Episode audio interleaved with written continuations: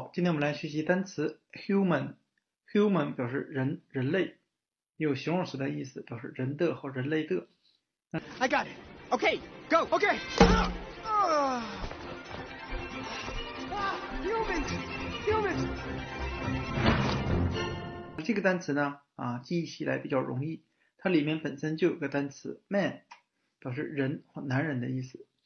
那么看一下这个单词的它的来源，human 啊，我们可以拆分成 hum，它的原意是泥土和潮湿的含义，后面加上一个后缀 an。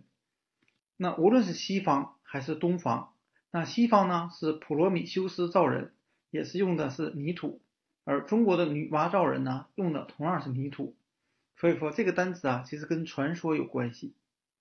啊，最后我们看一下 human 这个单词，它的两个同源单词 humid，humid 前面的 hum 就是潮湿的含义。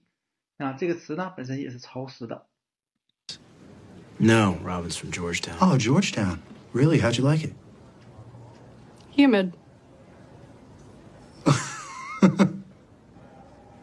那我们再看一下另外一个单词 humble，谦虚的、谦卑的。